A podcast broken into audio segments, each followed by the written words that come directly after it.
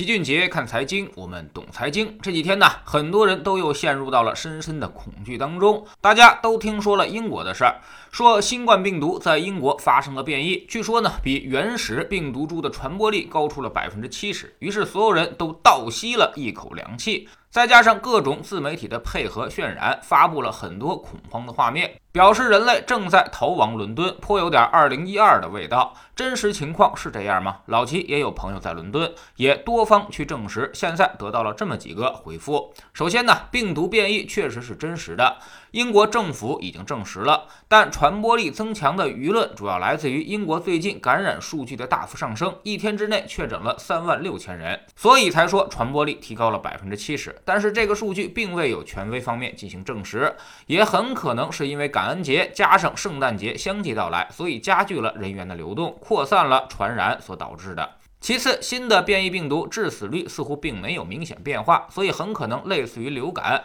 并无需过度恐慌。新的病毒来源很可能就是某个身体抵抗力比较弱的病人在体内形成了培养，使得病毒更强大了而已。这在流行传染病的实践当中也是很常见的。钟南山院士也说过，冠状病毒是非常容易变异的。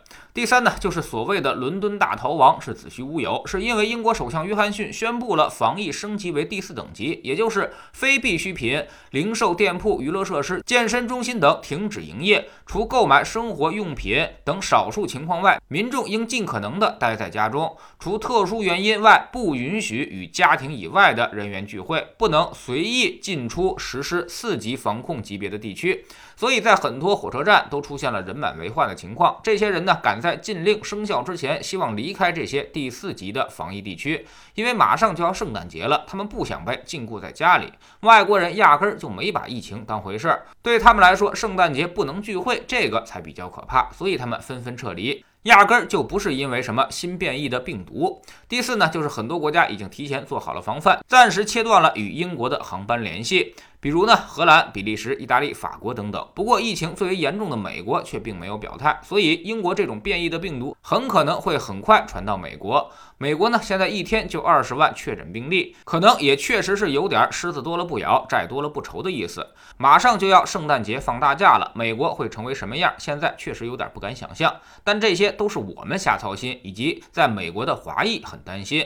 而美国人似乎一点都不担心。有几个海外的朋友抱怨说，这些老美整天就知道吃喝玩乐，情绪也非常稳定，把过去的中国人和华裔都吓得够呛，想回国又不敢，因为飞机上现在实在是太危险了。第五呢，就是目前疫苗还是有效的，也是唯一的指望。新变异的病毒只需要在疫苗上做一些升级和调整，未来可能不会有什么一针就好的事情，可能是一个较为漫长的不断迭代的过程。就目前而言，辉瑞也好，莫德纳也罢，疫苗已经投入使用，出现了一些不良反应，也正在调整当中。现在最主要的还是产能问题，欧美的疫情实在是太多了，所以估计一时半会儿真的很难供应充足。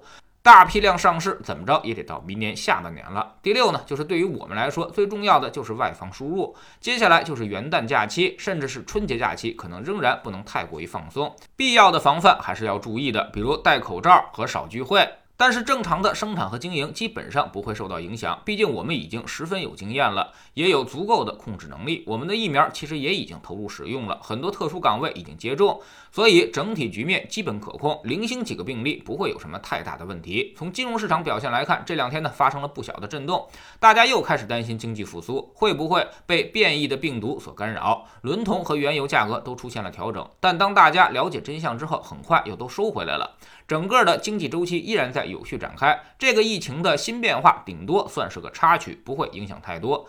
明年经济复苏将成为常态，而且由于今年基数太低，所以必然有一个较大的增长。至于周期产品，也会因为供不应求而出现连续的涨价，像什么常见的铜、铝、锌、铁矿石、钢材、原油都会涨价。煤炭本来也应该涨价，但是最近受到了行政干预，前景并不是特别明朗。从股市来看，昨天呢，欧洲股市大跌，也吓了大家一跳，但是最后也拉回来不少。美国股市开盘也出现了一定的恐慌，最后基本上也都收回来了。所以老齐总在星球的粉丝群里面告诉大家，没事儿别老是吓唬自己，做投资应该尽量的保持乐观，特别是在别人都悲观的时候，我们更应该保持乐观。最后你会发现，悲观的人都在那儿小心翼翼的赔钱，而乐观的人呢，都在大大方方的赚钱。有句话说的很好，世界本无事，庸人自扰之。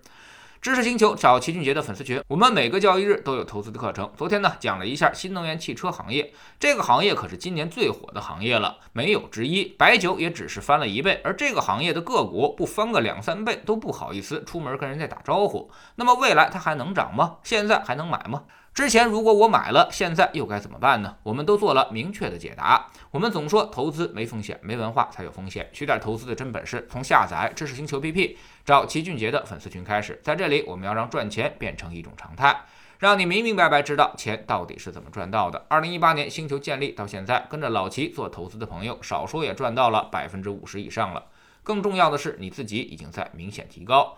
知识星球老齐的读书圈里，我们继续讲《结构性改革》这本书。昨天我们解释了一下什么叫做供给侧改革，什么又叫做需求侧改革，以及经常听到“三去一降一补”这些到底是什么意思，意味着政策将做哪些转变。后面我们还会讲大家最为关心的房地产调控以及房产税的问题，看看高层是如何思考的，作者当年又是如何在重庆成功的控制房价的。知识星球找老齐的读书圈。每天十分钟语音，一年为您带来五十本财经类书籍的精读和精讲。现在加入之前讲过的一百八十多本书，您全都可以收听收看。算下来，每本语音书呢，其实才不到一块五毛钱。读书圈学习读万卷书，粉丝群实践行万里路，各自独立运营，也单独付费，千万不要走错了。苹果用户请到老齐的读书圈同名公众号里面扫描二维码加入，三天之内不满意全额退款，可以过来体验一下。